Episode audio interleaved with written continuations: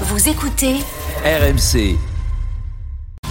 RMC Estelle Midi. Serroussi n'a pas tout compris.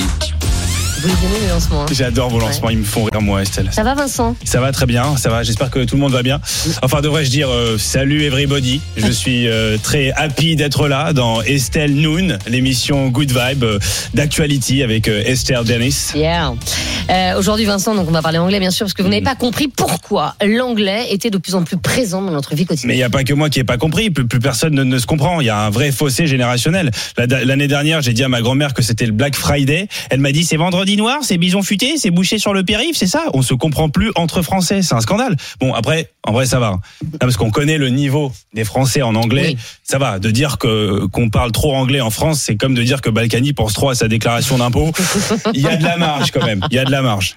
Mais alors vous Vincent, vous, vous pensez qu'on utilise trop d'anglicisme en France? Non mais le problème c'est pas les anglicismes, c'est ceux qui les prononcent. Moi j'ai rien contre les mots ASAP ou euh, deadline. Le problème c'est les gens qui disent je te shoot le mail ASAP parce qu'on accroche la deadline. Coup de coude, direct, c'est automatique. Non mais c'est vrai, moi j'ai juste envie de lui casser sa face, de lui péter son nose et de lui défoncer sa mouse. Non mais sérieux les, les mecs qui te disent euh, en plus non mais ça va plus vite, ça va plus vite. Non, mais à quel point ton agenda est surchargé pour que tu aies besoin de gagner 39 millisecondes dans ta journée?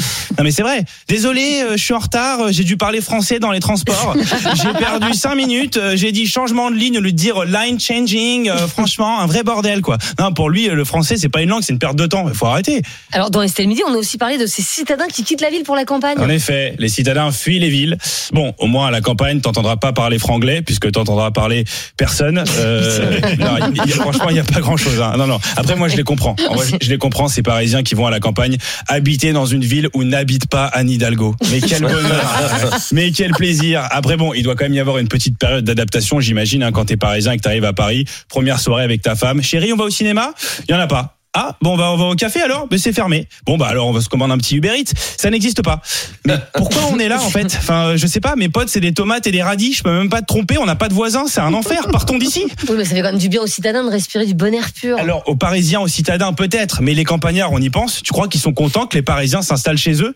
Pour un campagnard, les migrants euh, qui viennent de Lampedusa et du 16e arrondissement de Paris, c'est un enfer pour eux. Mais bien sûr, t'as vu, t'as vu la première question que pose un Parisien quand il arrive à la campagne? Excusez-moi, vous parlez français? T'as envie de lui péter la gueule déjà Mais c'est vrai, ça tend. Non mais c'est vrai, en vrai ça tend. Je te dis même pas quand il croise un agriculteur. Hein. Enchanté mon brave. Alors on traite les petites vavaches, oui, pour faire du petit lélé. On, on est, on est vos nouveaux voisins. On vient de construire un loft à côté de votre poulailler là. Euh, moi et ma femme plus belle que la vôtre, on serait ravis de vous avoir à dîner. Non mais après, euh, les, les citadins vont souvent à la campagne pour mieux éduquer leurs enfants Mais, aussi. mais, mais, mais justement, quelle est la première décision des gosses quand ils atteignent l'âge de 18 ans? Ils retournent en ville. Bah voilà, non mais tout est dit. Ils ont raison. Les Parisiens, vous voulez préserver ce havre de paix qu'est la campagne? Eh ben n'y allez pas. Voilà. Merci beaucoup Vincent Serroussi qu'on retrouve évidemment euh, tous les jours 14h30 dans Estelle Midi et en podcast évidemment euh, sur l'appli RMC, sur rmc.fr et sur toutes vos applis de téléchargement.